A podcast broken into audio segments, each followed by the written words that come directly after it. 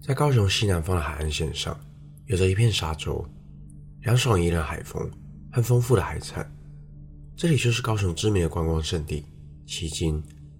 这块沙洲半岛虽然并不大，从最北边骑机车到最南边也不过半个钟头，但岛上却有着不少著名的观光景点，有海水浴场，能让人们消暑戏水，都想大饱口福，还有一整条的海产街。另外，还有色彩缤纷的彩虹教堂，以及被列为三级古迹的旗津天后宫。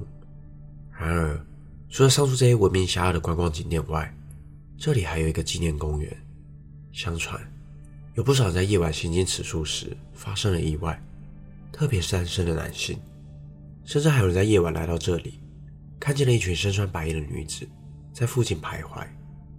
究竟，这个纪念公园的背后又有着什么样的故事？大家好，我是希尔，欢迎收看本集的都市传说。今天这集就让我为大家介绍奇经二十五熟女墓。如果要去奇经游玩，有两种交通方式。第一种是搭渡轮，经由高雄港抵达旗津半岛；第二种则是要自行开车，通往横跨高雄港的过港隧道，沿着奇经海岸线那笔直的道路走。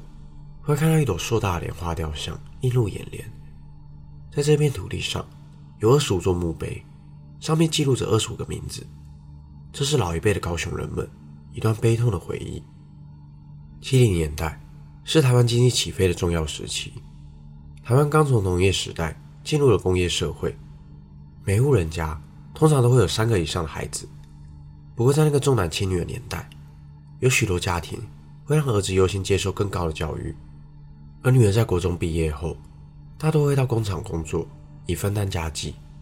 一九七三年九月三日，天还未亮，码头边的鸣笛声悄悄唤醒了旗津的居民。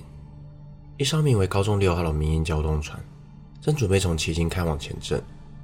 那时，过港隧道尚未开通，渡轮是旗津居民前往高雄唯一的交通方式。若错过了这班船，工作便会迟到。那天早上，一群准备到高雄工作的女孩，为了全勤加急的奖金，一窝蜂的挤上了这艘船。而这艘承载量不过二十人的木板船，却载着七十人出航。船长在出发前，不断劝阻挤上船的乘客，甚至还告诉乘客，要死的继续做，想活命的就赶快上岸。没想到，这句无心的话语却一语成谶。高中六号才驶离港口没几百公尺，就有乘客发现船进水了。没多久时间，船只便翻覆在无情的海水里。停靠在岸边的渡轮立即前往救援。警校在接获消息后，立刻抵达现场，但最终还是有二十五个被困在船舱的女孩不幸罹难，跟着船只一起沉入海底的深处。而在以往台湾社会中，有个荒谬的习俗：未出嫁的女性死后，不能列入自嫁神主牌位，而是要用冥婚或是在外设庙祠等方式。让其有所依归。因此，在政府、家属以及地方士绅的三方协调下，决定找一块地，将这二十五名罹难者合葬，也就是位在旗津山路和崇州二路间的二十五淑女墓。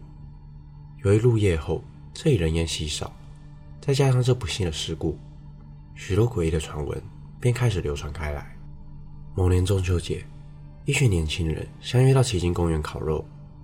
几杯黄汤下肚后，其中一名朋友轻佻地问道：“你们知不知道这附近有一个地方，常常发生灵异事件？要不要一起去看看？”年少轻狂的他们全都一口答应，随即动身前往探险。而他们口中说的地方，便是二十五熟女墓。他们手上拿着啤酒，一边走着，一边聊着多年前发生的那场船难。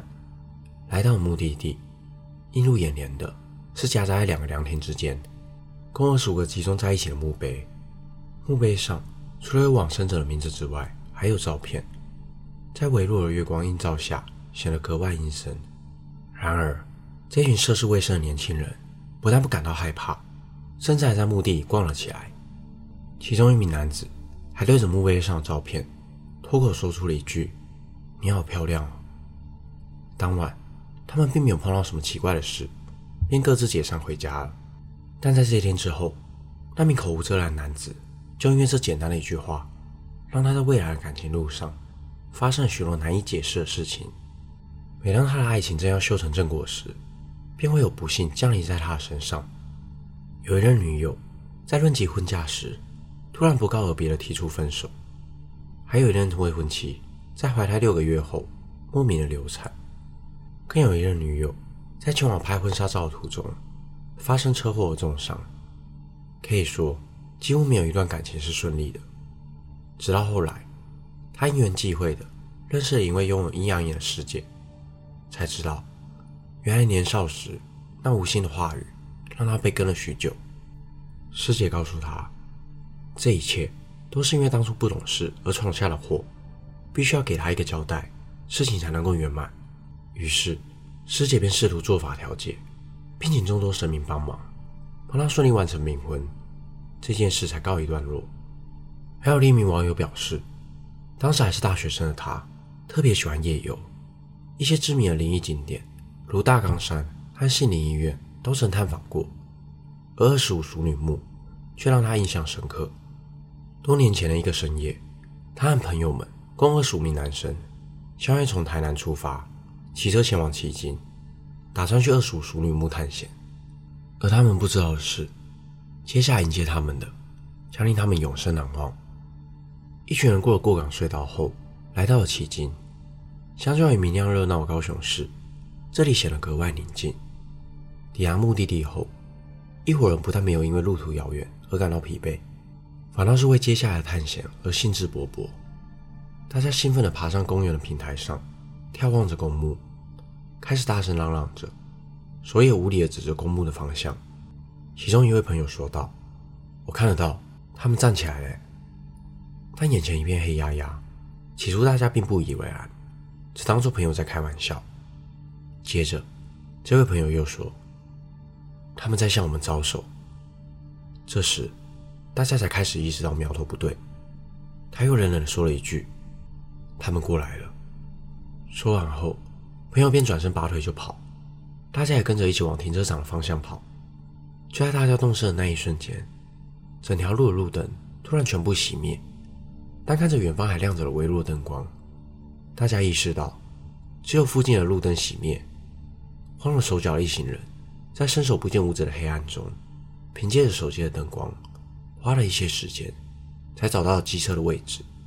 那时，大家只想赶紧离开这里，但诡异的是，当大家离开后，路灯便立刻恢复了正常。在离开的路上，有的人默默回头望向二十五组女墓。似乎看到墓碑中有一群身穿白衣的人影。隔天，大家来到庙里拜拜，为自己冒昧的打扰，诚心的道歉。虽然是一九七三年发生的那场悲剧之后，这里便开始流传了一些灵异的传闻，但那二十五名不幸罹难的女孩，其实也只是为了多赚一点钱，想多减轻一份家里的负担。当年，这二十五名年轻的女孩，平均年龄只有二十出头，最小的。只有十三岁，在还只是个孩子的年纪，就在为家庭的生计打拼。不幸遇难后，却还不能入家中的祠堂，令人不胜唏嘘。